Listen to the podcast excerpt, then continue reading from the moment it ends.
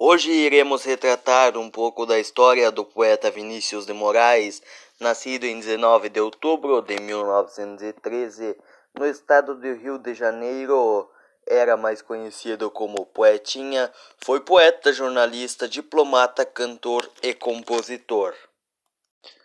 Quando ainda jovem, participou no coral da escola, onde teve início a sua carreira.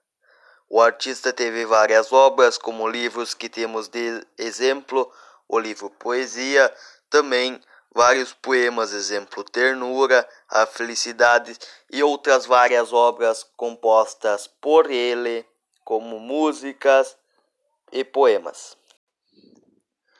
O poeta veio ao óbito em 1980, no dia 9 de julho, no estado do Rio de Janeiro, com 66 anos, deixando para trás a esposa e cinco filhos.